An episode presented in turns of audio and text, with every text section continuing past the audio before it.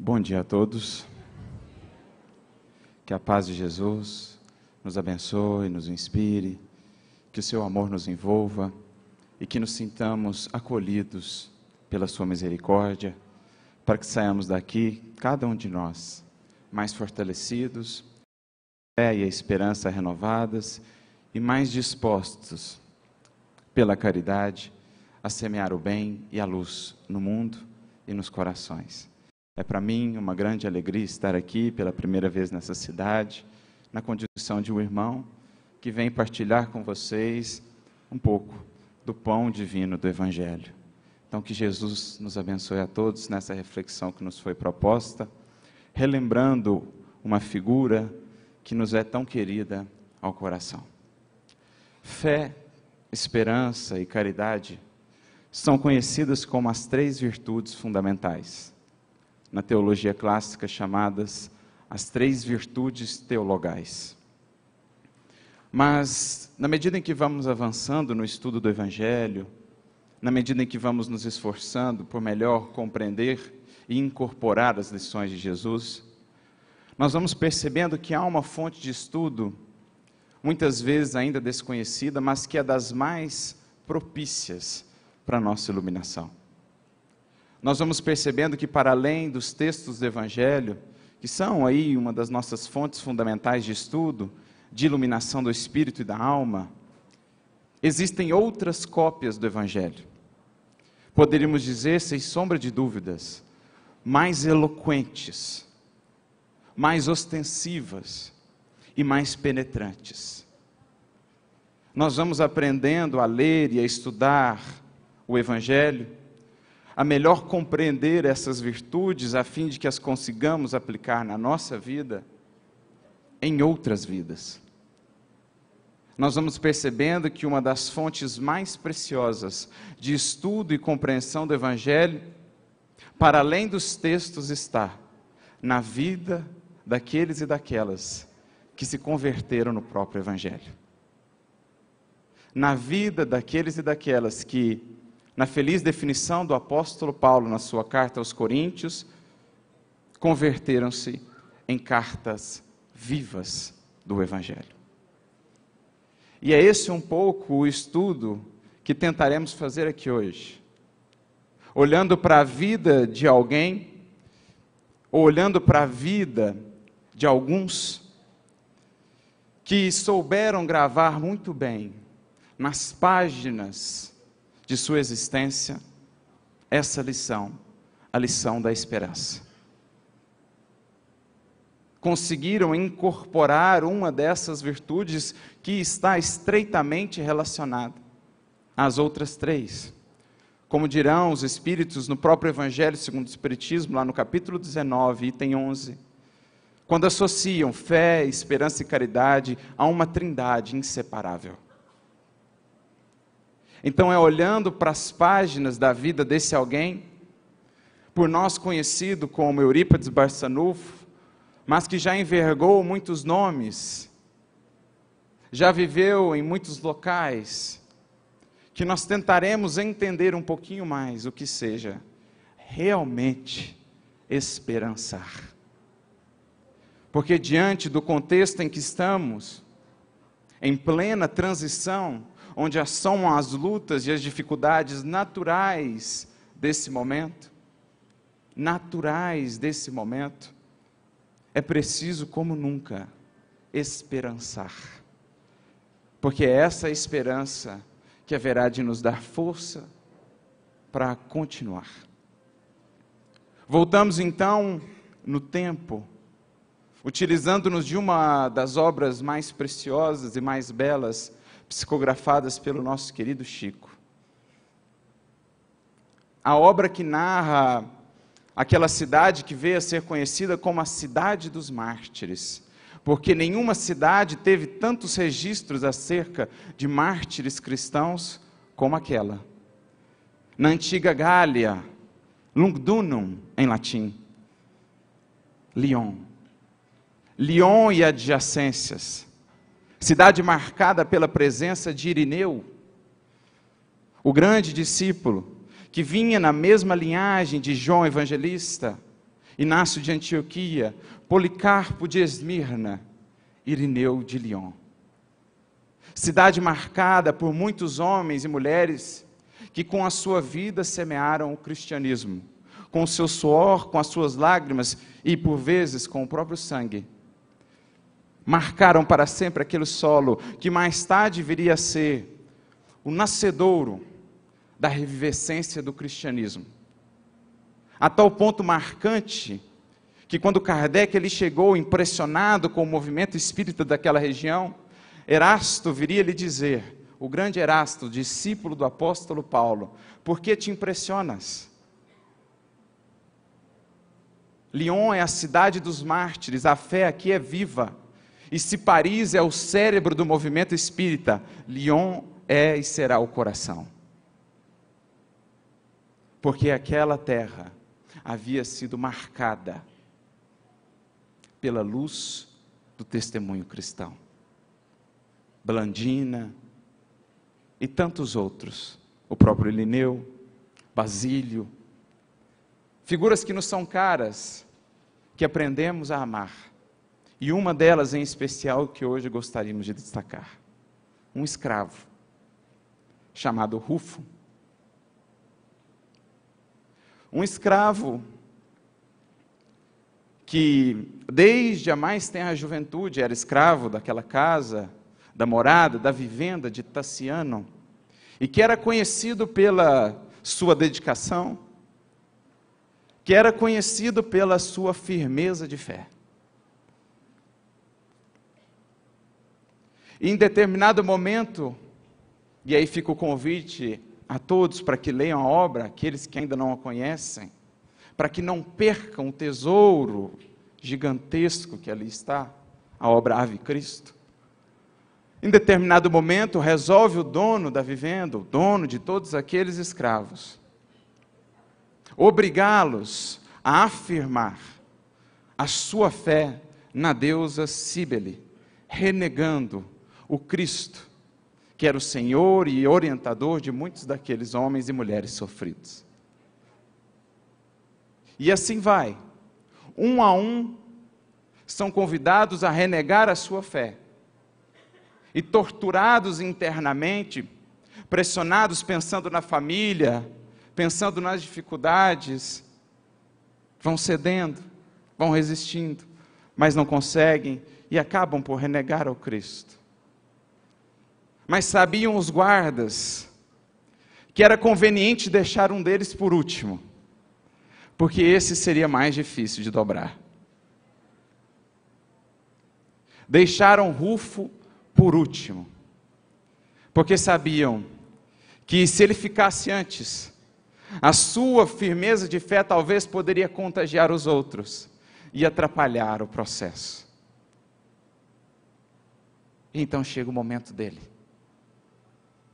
Diante dos guardas que o ameaçavam, diante do sacerdote da deusa Cíbele que o ameaçava com punições severas, inclusive a morte, e o banimento, o exilamento da sua família, da sua mulher e das duas filhinhas ainda pequeninas, esse homem mantém-se firme. Não posso renegar a Jesus. Não posso renegar a Jesus. Dão-lhe três chibatadas. Talvez pudesse voltar atrás. O sangue escoa, mas ele mantém-se tão firme quanto antes. Embora curvado no corpo pelos soldados, a sua alma permanecia ereta, firme. Dão-lhe mais algumas chibatadas, mas aquele homem mantém-se de pé moralmente, firme. A cena já começava a incomodar os presentes ante a violência e então o Tassiano, o dono da vivenda, diz: é melhor parar. Não vamos atrapalhar a festa aqui. Deixemos para depois, levemos ele à cela mais adiante. Pensaremos o que fazer com ele. Finda-se aquele processo, passam-se alguns dias. Reúnem-se então Tassiano, os guardas, para definir o que fazer com ele, pensavam na melhor maneira de o matar. Se ele resistir, o que faremos? Queimá-lo vivo? Crucificá-lo? E então um deles tem uma ideia, na mente ainda tresloucada, na insânia do egoísmo, do mal, que é transitória, é preciso se compreenda. Dá ele a ideia, um potro arrastando alguém é sempre um divertimento, é sempre um espetáculo. Aprovam a ideia? Seria interessante, seria um bom recado aos outros para que não ousassem questionar o poderio, a ascendência da deusa Cíbele. Estava definido o destino de Rufo, caso ele não voltasse atrás na sua postura. E então chega o dia. Ledeado por dois guardas, Rufo é trazido. Estava ali, estavam ali várias pessoas a observar. Queria ele, o dono, como os guardas, que fosse aquele ato um recado a todos aqueles que o ousassem desafiar. Quando chega ao local, logo seus olhos começam a marejar, porque começa a ouvir a voz das suas duas filhinhas a lhe dizerem: Papai, você virá conosco? Aquela grandeza moral se abala Sente ele o peso do testemunho. As criancinhas, quais dois anjinhos, queriam se aproximar do pai, abraçá-lo, mas não podiam. A mãe também. Seus olhos então estavam marejados. E aí que ele ouve: Rufo, chegou o momento decisivo. Jurarás fidelidade aos deuses e serás salvo? Ou seguirás o impostor Galileu, sentenciando-te à morte e provocando o banimento definitivo dos teus? Escolhe, não há tempo a perder. Quando a gente vê uma encruzilhada dessa para um cristão, a gente fica a pensar: o que, que são as encruzilhadas que a gente tem hoje para servir a Jesus? O que, que são os desafios que a gente tem hoje para servir a Jesus? Estava simplesmente ele entre duas opções. Bastava ele verbalmente falar assim: Eu não sigo Jesus. E tudo estava certo. Era só isso.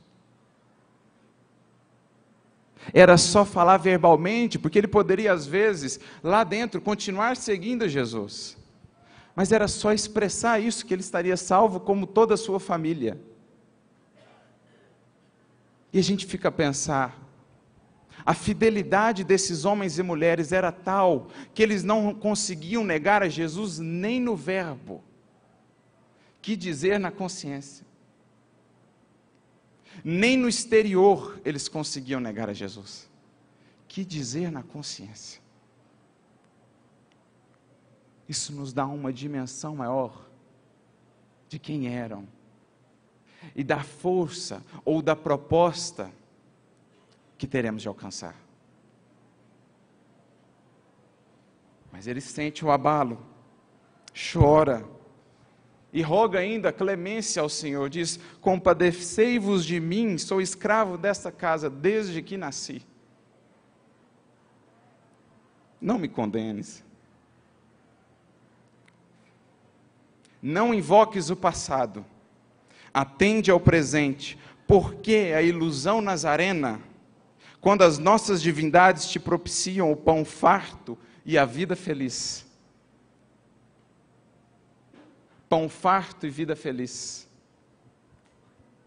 Quantas vezes a gente não é, não é convidado pelo mundo a trocar Jesus pelo pão farto e pela vida feliz? Me recordo do povo hebreu saindo na jornada pelo deserto, quando começam a ver as dificuldades do processo de autolibertação, que é o que representa o êxodo. Começam eles a dizer assim a Moisés: Por que, que você nos trouxe até aqui? Lá, pelo menos no Egito, a gente tinha pão e carne. Ora, o que, que é esse símbolo, gente? Das almas ou das nossas posturas, que muitas vezes preferimos a escravidão à matéria, quando os sentidos e as facilidades terrestres estão presentes, a realmente trilhar a jornada pelo deserto do sacrifício, do empenho, na autoconquista e na autolibertação. Quantas vezes os sentidos não nos dizem, volta, para que mexer com dificuldade, para que arrumar problema com esse Jesus? Porque a vida com Cristo é assim. Eu estava relendo esses dias, capítulo 20 do Evangelho segundo o Espiritismo, os obreiros do Senhor, quando o Espírito de verdade fala assim: E aos que não recuarem em seus postos, o Senhor dará. Aí a gente fica a pensar, né? Umas férias, uma folga, e o Espírito de verdade vem e fala assim: os postos mais difíceis. Porque essa é a recompensa com Jesus. Quanto mais difícil tá, bom, esse é bom obreiro, dá para ele algo mais difícil. Porque é aí que se constrói, é aí que se forja a espiritualidade superior em nós. Isso é libertação. E a ele foi oferecido: volta, a vida tranquila. Para que arrumar problema? Você tem pão, você tem comida, sua família vai estar bem. Mas é a encruzilhada que somos postos. Ou a mamon servimos, ou a Deus.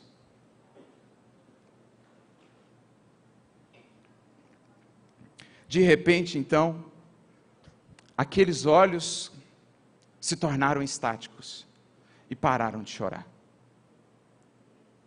estampou-se na sua fisionomia uma serenidade. Via-se que ele estava em prece. E mudou-se completamente agora a sua postura. Uma firmeza inabalável estava agora presente na sua face.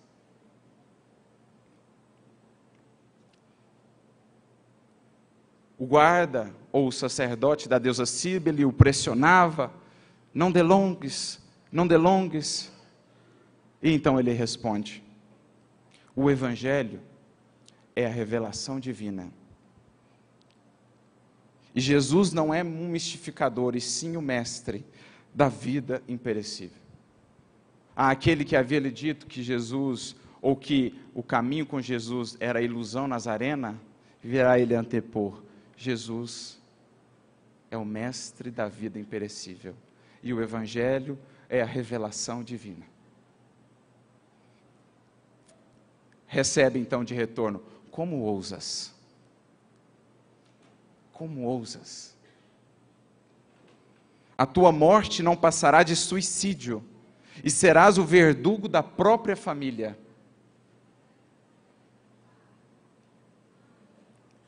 Desgraçado, não temes?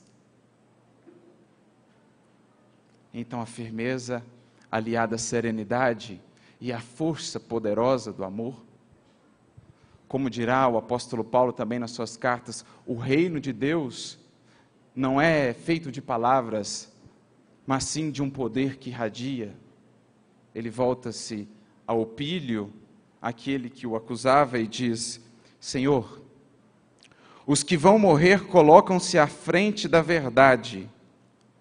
Dói-me o coração reconhecer a esposa e as filhinhas humilhadas pelo incerto destino que as espera na terra. Entretanto, entrego-as nesta hora ao juiz do céu. Qual o nome disso aqui? Senão esperança.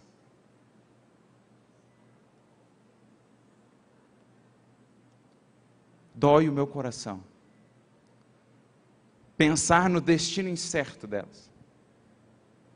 Mas eu sei, pelo Evangelho, que para além das loucuras humanas, para além das insanidades humanas, há um juiz e uma justiça indefectíveis no céu. E é a Ele que as entrego. Porque antes de serem minha esposa e minhas filhinhas, são as filhas muito amadas dele. São filhas muito amadas dele. Hoje, podeis sentenciar. A casa, o solo, o arvoredo e o ouro permanecem em vossas mãos. Amanhã, porém, sereis chamado à prestação de contas nos tribunais divinos. Onde estão aqueles que em outro tempo perseguiram e condenaram? Arrojaram-se todos ao mesmo pó em que se confundem os servos e os senhores.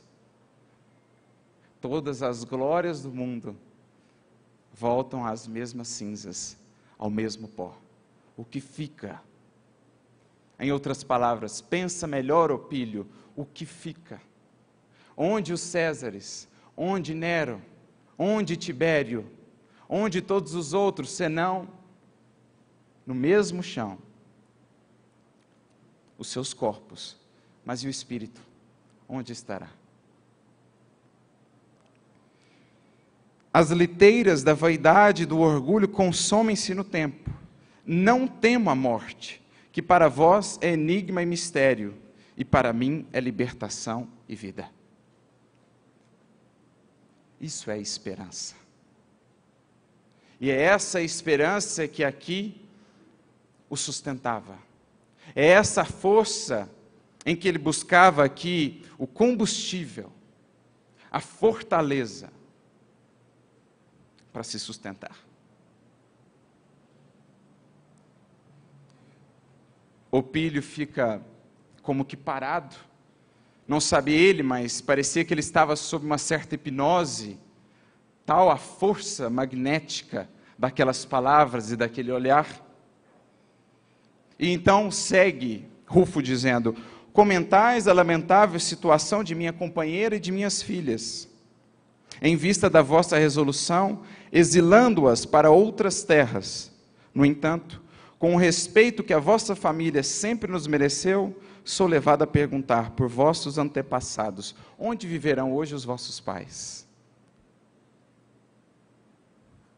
Se eu estarei distante delas, tu também estás dos seus. Onde estarão eles? Os títulos do patriciado não exoneraram os vossos antepassados, os vossos avoengos, dos deveres para com o sepulcro. Sois tão separados deles como serei doravante dos meus. E aqui entra a diferença. Enquanto a vossa saudade vagar como sombra inútil, covejando sobre os vossos dias, a dor de minha mulher, tanto quanto a minha própria dor, produzirão em nós a confortadora certeza de estarmos cooperando na edificação de um mundo melhor.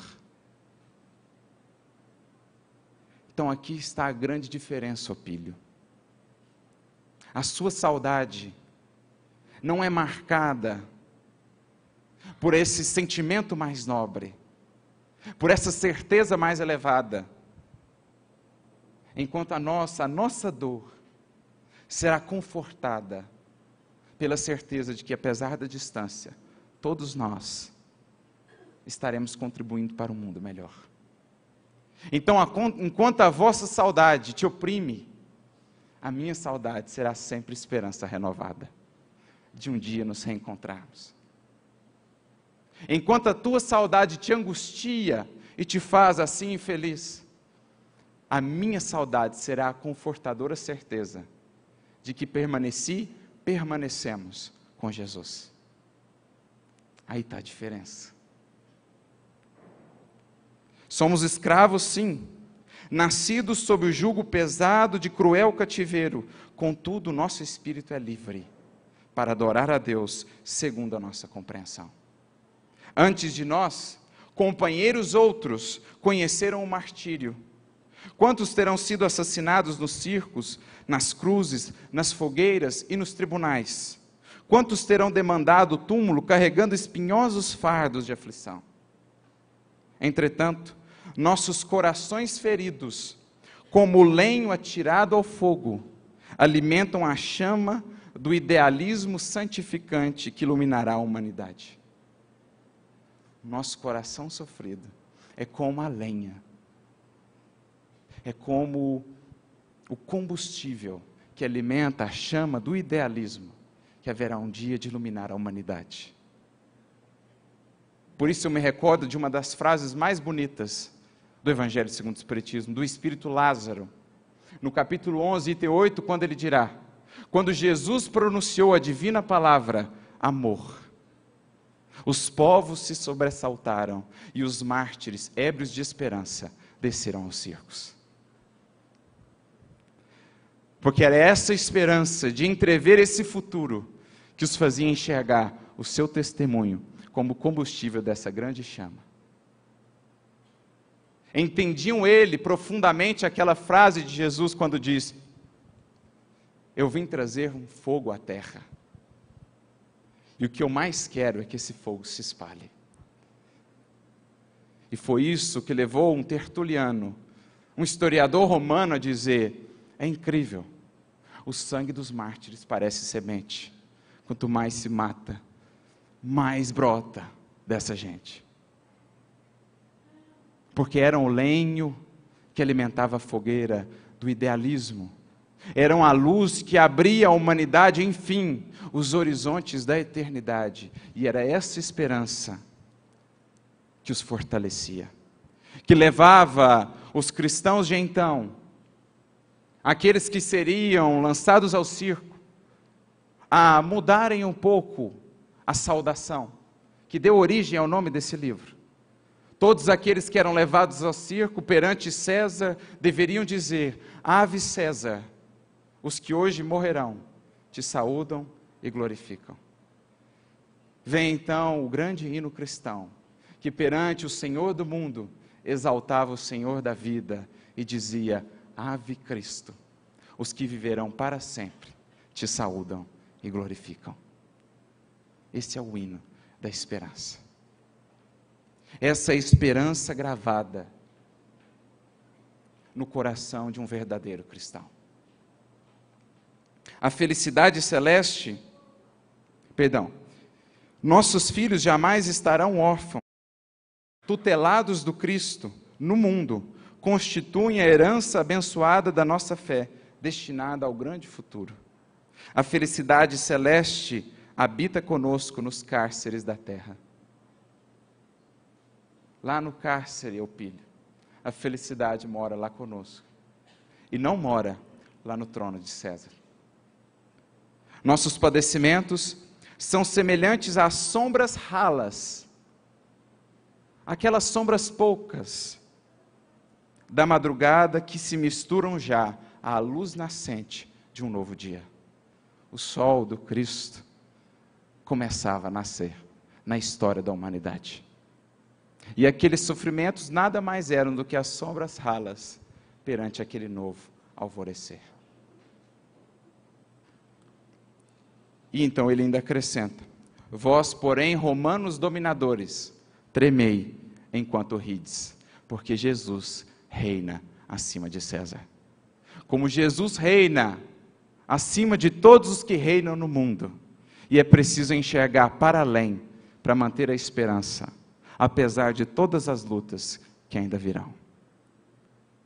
Irritado, então, condena ele definitivamente Rufo à morte, pede ao soldado que o esbofeteie na boca para que parasse de falar.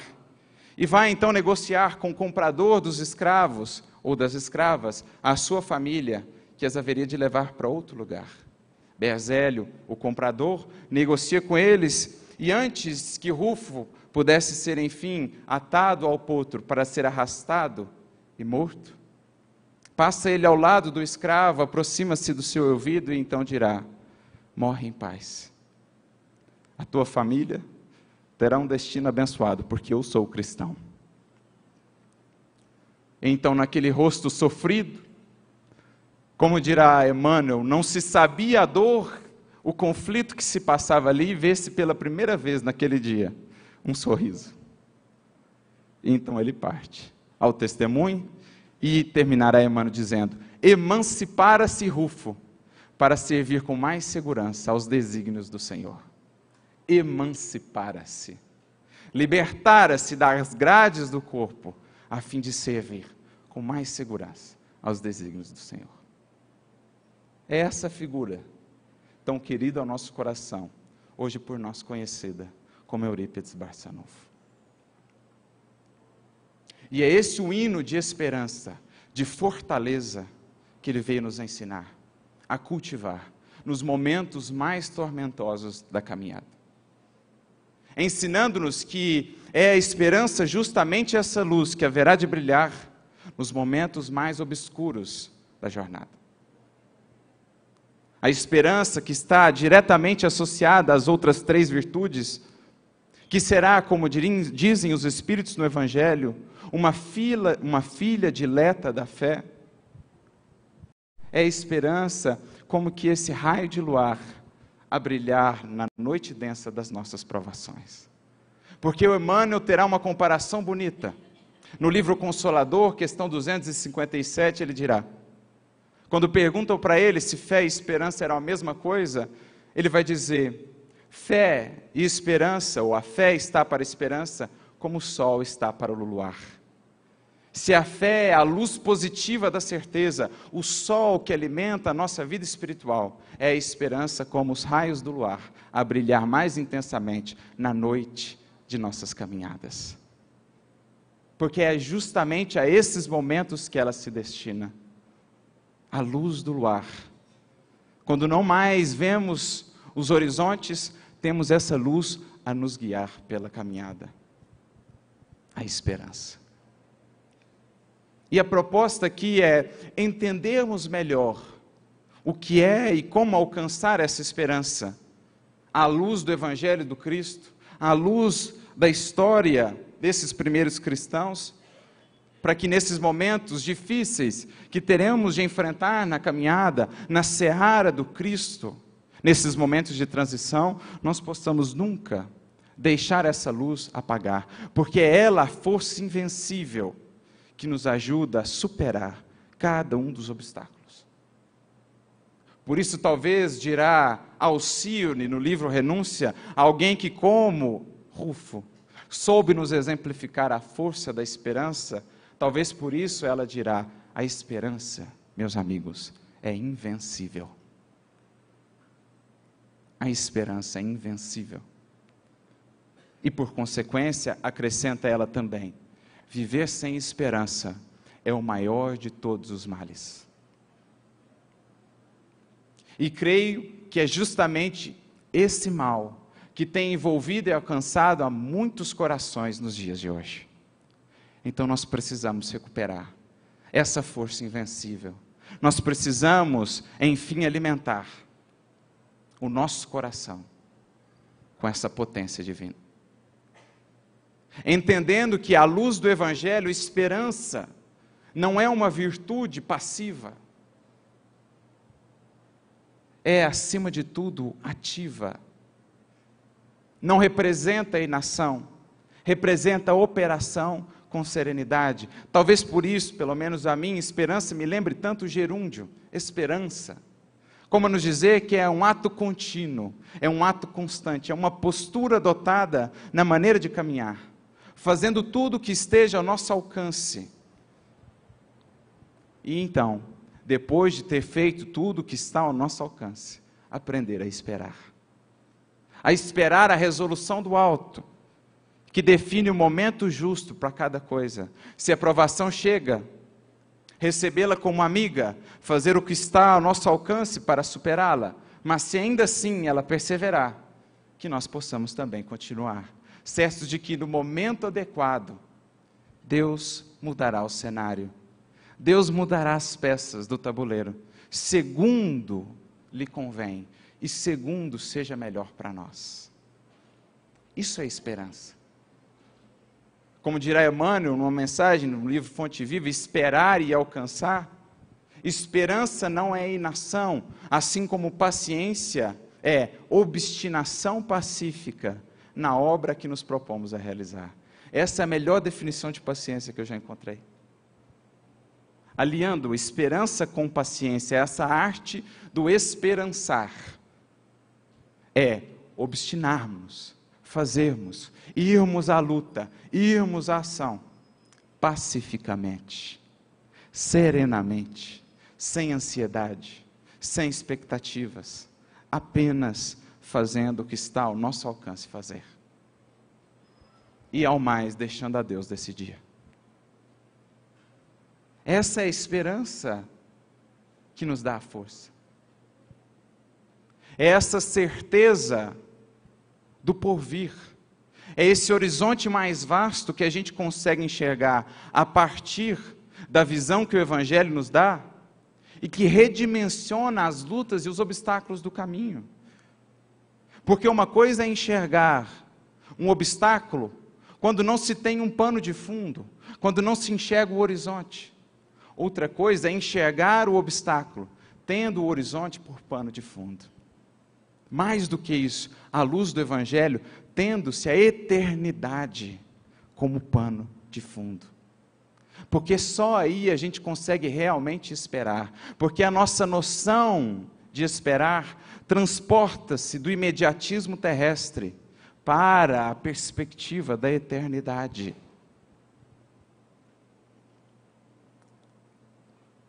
Esperança, de fato, é esse novo olhar a partir dessa perspectiva mais abrangente que o Evangelho, que o Espiritismo nos dará.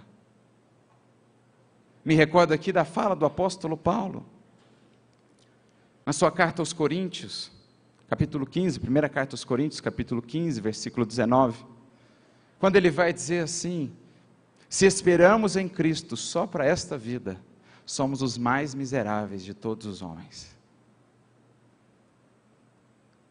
E é isso que muitas vezes nos faz sofrer, gente. A gente espera em Cristo para essa vida. A gente acha que os problemas do Brasil, do mundo, se resolverão num piscar de olhos. Quando estamos falando de uma complexidade, quando estamos falando de um sem número de liberdades, de livres arbítrios a serem conjugados, não é possível esperar apenas na perspectiva do imediatismo terrestre. É preciso que, pelo pensamento, como Kardec muitas vezes irá nos convidar na codificação, saibamos nos alçar a planos mais altos da vida e a esperançar, tendo em vista a eternidade. Emmanuel comenta essa passagem, ou esse versículo do apóstolo Paulo. E ele vai dizer assim: o imediatismo terrestre transforma os homens na terra em crianças. É preciso aprender a esperar com a real noção de eternidade ou do que seja a vida. Então a gente está tão contaminado pelo imediatismo terrestre, tão desligados da vida em espírito, que a gente se porta como crianças. Porque para a criança, um simples arranhão parece o fim de tudo. A perda do brinquedinho parece a maior de todas as dores, porque ela se fixa no imediato.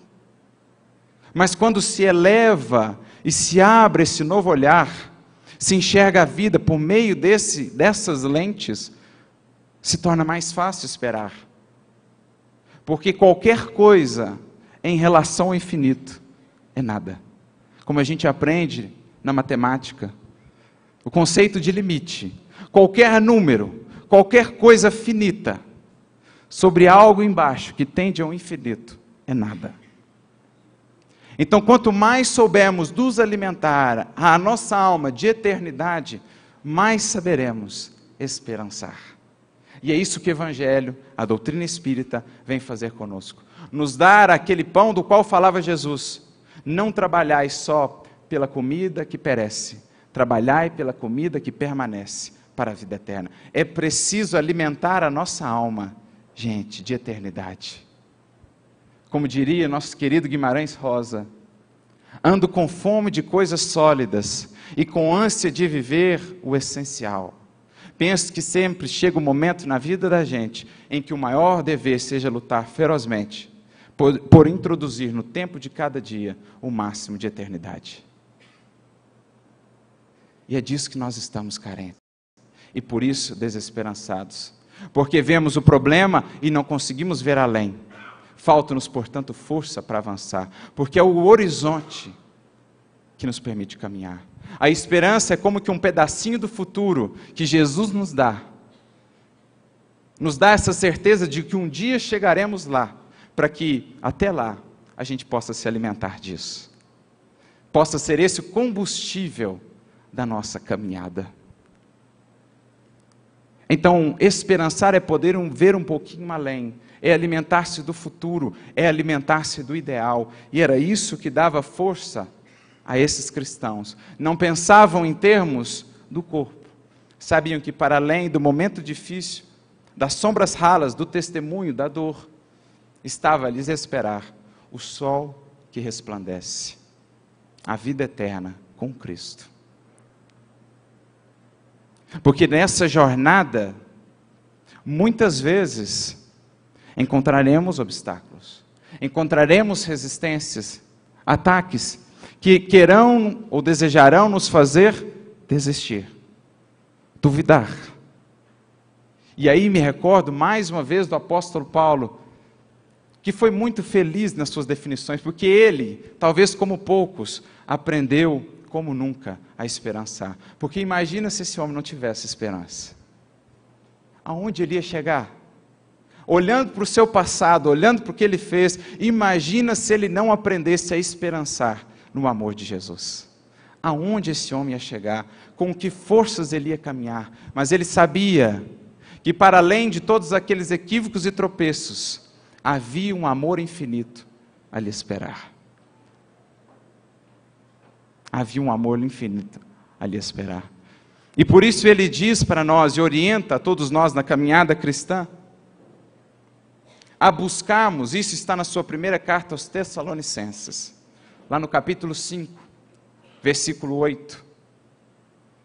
Ele vai nos orientar a buscarmos desenvolver instrumentos de defesa para a caminhada, de força para a jornada.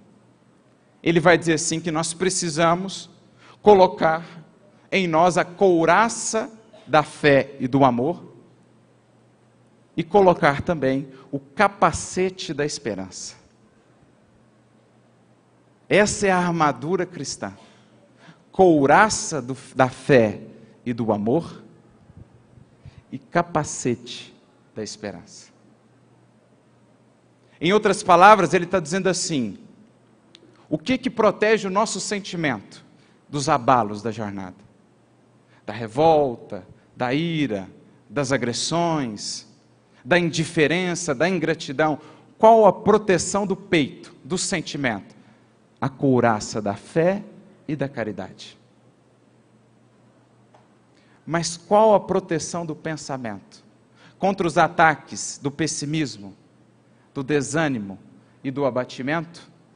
O capacete da esperança. Então, se um protege o peito, o outro protege a mente, o pensamento. E é isso que Emmanuel irá comentar quando pega esse versículo, uma mensagem intitulada Capacete da Esperança, no livro Fonte Viva. Ele vai dizer: raios anestesiantes são lançados todos os dias sobre o ânimo dos aprendizes do Evangelho, pelas forças contrárias ao Evangelho redentor. E mais do que nunca a gente está percebendo isso. E pela ausência do capacete, estamos deixando nos desanimar. Porque, como frisa Emmanuel também nessa mensagem, ele não diz chapéu da esperança nem touca da esperança. Ele fala capacete da esperança. Porque capacete lembra luta. Capacete lembra bom combate. Capacete lembra defesa, vigilância. Então tem muitos raios e atmosfera terrestre. Qualquer um, um pouquinho mais sensitivo, saberá que não é das melhores, a atmosfera também em nossa nação. E esses raios anestesiantes estão aí, por toda parte, a buscar e a envolver aqueles que não souberem usar um capacete da esperança. Chegam e nos fazem fixar a mente apenas nos problemas, apenas nas sombras, apenas na separação. Tiram o nosso olhar do horizonte e nos faz fixar apenas no terra a terra da vida. E aí o fardo se torna realmente difícil. Eu me lembro da frase de um espírito amigo no Evangelho segundo o Espiritismo, que é a nossa querida Joana de Ângeles, que diz: O fardo se parece mais leve quando se ergue a fronte para o alto, do que quando se curva a fronte para baixo. E é isso que esses raios, é isso com esse excesso de informações, esse alimento espiritual deteriorado com que todos os dias somos bombardeados, tem feito conosco. A gente olha para baixo, a gente olha para o mais baixo da terra, para o mais baixo dos outros, para o mais baixo das instituições, e acha que aquilo define o que são. É preciso, gente, erguer novamente mente e coração para enxergar mais além e ver que toda sombra é transitória, que todo mal é transitório e que unicamente haverá de prevalecer o que foi plantado e regado pelo bem e pelo amor. Então, diante de cada coração, de cada companheiro que cai, de cada dificuldade que surge, nós somos convidados pela esperança a olhar mais além. A olhar mais além, a ajudar na medida do possível, a alimentar o bem e seguir adiante. Isso é esperança cristã. Percebendo que essa esperança, para aqueles que sinceramente se devotam à caminhada com Cristo, para os que estão abertos ao crescimento com Jesus, para aqueles que, para além do mal sofrer, já buscam entender e cultivar o bem sofrer, o sofrimento tomado como aquele que nos faz crescer quando nos chega, Aqueles que assim estão, vão conseguindo aos poucos fortalecer cada vez mais a sua esperança. E aqui recorro mais uma vez a Paulo. Agora na sua carta aos Romanos, capítulo 5, versículos 3 a 5, quando ele diz assim: E de muito boa vontade nós nos gloriamos nas tribulações. Olha a diferença de perspectiva. Paulo está dizendo assim: olha, Obrigado, Senhor, pelas tribulações. Nós nos gloriamos, por quê? Acrescenta ele: as tribulações produzem fortaleza. As tribulações produzem fortaleza, que creio é a grande virtude deficitária do nosso tempo. A falta de resiliência, a incapacidade de lidar com reveses é a força que esses cristãos tinham, que justamente fazia deles diamantes, porque o diamante só é pela pressão que aprendeu a suportar. Então era resiliência, fortaleza, é a tribulação que nos leva à fortaleza. É a tempestade que faz o bom marujo. Porque o navio está seguro na praia, mas não se fazem navios para ficarem na praia. O cristão está, entre aspas, tranquilo longe da luta, mas não se fazem cristãos para estarem distantes da luta, porque, como dirá Emmanuel para nós, cristão sem espírito de sacrifício é lâmpada morta no santuário do Evangelho. Então, tribulação produz fortaleza. A fortaleza gera experiência, acrescenta Paulo. Veja o caminho da construção da virtude. Quando eu encaro a tribulação com esperança, com serenidade, eu passo pelo bem sofrer, que me aperfeiçoa, que me amadurece e me traz experiência, me traz riqueza de espírito. Ou nós achamos, e aqui está a prova que não, que Eurípides só é o espírito que é hoje, porque nunca lutou a madureza, a experiência que hoje tem, nasceu aqui. Nasceu lá em Rufo, nasceu em Lavater, que foi também exilado, perseguido. Experiência, a riqueza da nossa alma é forjada então no cadinho da tribulação, a fortaleza da nossa alma, como o aço temperado, é aí produzido nesses choques. E por fim, conclui ele então, e da experiência fortalece ou nasce a esperança. Ou seja, a experiência que, que acumulamos depois das lutas, depois das dificuldades, fortalece ou alimenta ainda mais em nós a esperança. E por quê? Sabe por quê?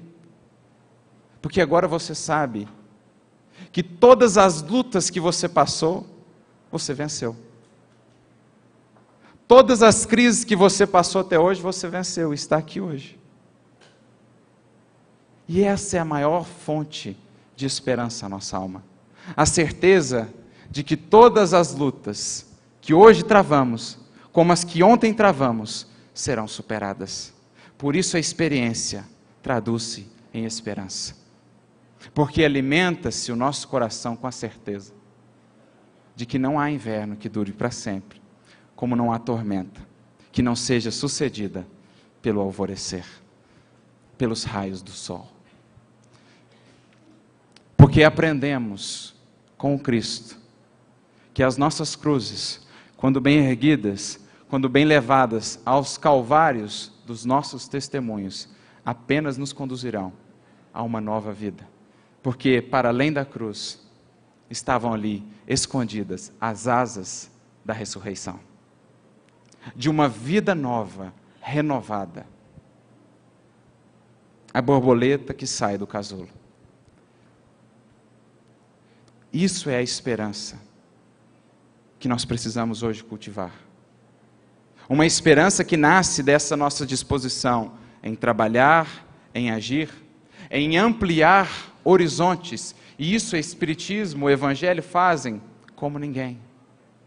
Como definirá muito bem André Luiz no livro Agenda Cristã, capítulo 43, a esperança fiel não se fixa no coração através de simples contágio. Ela é fruto de compreensão mais elevada. Ou seja, não é possível transmitir a outro, doar a outro de graça a esperança. Nós podemos incentivá-lo, estimulá-lo, mas a esperança fiel só residirá com ele na medida em que ele se dispuser a frutificar essa compreensão mais elevada da vida, do mundo, da dor, de si mesmo. E é isso que o Evangelho do Mestre vem fazer conosco. Por isso é a esperança essa filha da fé, ou um corolário da fé, como nos diz o Evangelho segundo o Espiritismo, dessa fé raciocinada, dessa fé agora esclarecida que o Espiritismo nos traz, abrindo as cortinas do infinito, e dessa fé, fidelidade, que se faz ação, que se faz vivência, alimentando, por, portanto, a esperança e a caridade, as suas filhas, das quais ela zela com muito carinho. É isso que nós vamos aprendendo com esses livros vivos do Evangelho.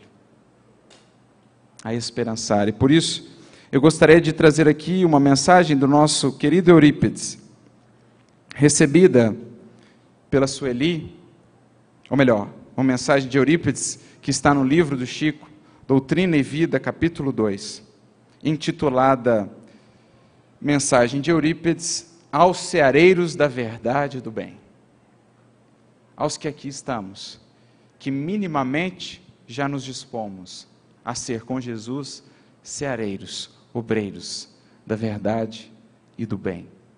Então ele diz assim: Meus amigos, que a paz do Senhor nos fortaleça o coração na grande jornada. O Espiritismo cristão é a porta de luz que se abre à humanidade. E a gente fica a pensar: se aqueles mártires tinham aquela força, com uma visão bem mais limitada ainda do universo e do infinito que hoje o Espiritismo é capaz de nos proporcionar. Imagina a força, imagina a luz que será nos permitida albergar no coração se de fato acolhermos essa mensagem e entrarmos por essa porta. Amigos, nunca nos cansaremos de vos conclamar ao serviço da verdade e do bem. Falando-vos, guardamos a impressão de endereçar a palavra às fileiras da frente. Às fileiras da frente. àquelas que sustentam as lutas mais ásperas e que sofrem o mais perigoso assédio da força das trevas. Lembra lá dos raios anestesiantes? Os que vão à frente porque mais receberam, isso não é privilégio, é compromisso. Estejam preparados para serem os primeiros a receber os raios de maneira mais intensa. Conhecemos a dificuldade, a dor, o fel, que vos amarga o coração ante os ataques da sombra. Entretanto, meus irmãos, somos os felizes depositários da fé viva, lutadores que se rejubilam nas chagas e encontram benditas claridades nas lutas de cada dia, porquanto nos encontramos a serviço daquele que é a luz dos séculos terrestres. Nos rejubilamos, como Paulo, na tribulação, porque é dali que nasce a nossa luz.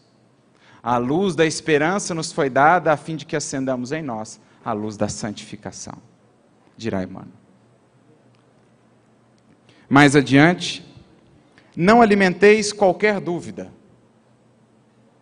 O triunfo integral ainda permanece à distância.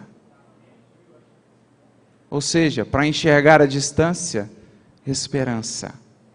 Até lá é preciso subir o Calvário negando a nós mesmos e suportando a gloriosa cruz. Pedradas da ignorância, açoites da ingratidão, surpresas dolorosas dos caminhos escuros vos surpreenderão na marcha para o alto. Contudo, mantende a vossa pé, fé, porque Jesus, o Mestre Divino, socorrerá o discípulo fiel, onde quer que se encontre, estendendo-lhe a mão amiga, poderosa e fiel. Os generais da terra traçam com o sangue fraterno, enquanto os estadistas, perdão, traçam mapas com o sangue fraterno, enquanto os estadistas costumam desenhá-los com a tinta do ódio e das vinganças. Mas Jesus estabelecerá entre os homens o seu reinado sublime de amor. A mesma frase que Rufo disse lá atrás aos romanos dominadores acima dos Césares, acima de todos os Césares do mundo, reina Jesus. Lembrai-vos dos companheiros dos tempos apostólicos, eles não morreram, ressurgem das catacumbas distantes para falar-vos das necessidades de servir até o fim. Vigorosas energias fluem para vós outros do mais alto é preciso não desanimar. O futuro pede o nosso esforço supremo. Confiai, trabalhai sempre e esperai na paz de Jesus. No mundo tereis aflições, mas tem de bom ânimo. Eu venci o mundo. É essa paz que alimenta a nossa esperança. Esse é o combustível para a nossa caminhada. Esse é o esteio que nos sustentará diante de cada provação. Por isso, encerro mais uma vez com a fala do nosso querido Paulo, em Romanos 12, 12. Alegrai-vos na esperança, sede pacientes na tribulação e perseverai na oração, não só na dos lábios, mas sobretudo das mãos no serviço com Jesus. Que Deus abençoe a todos, muita paz.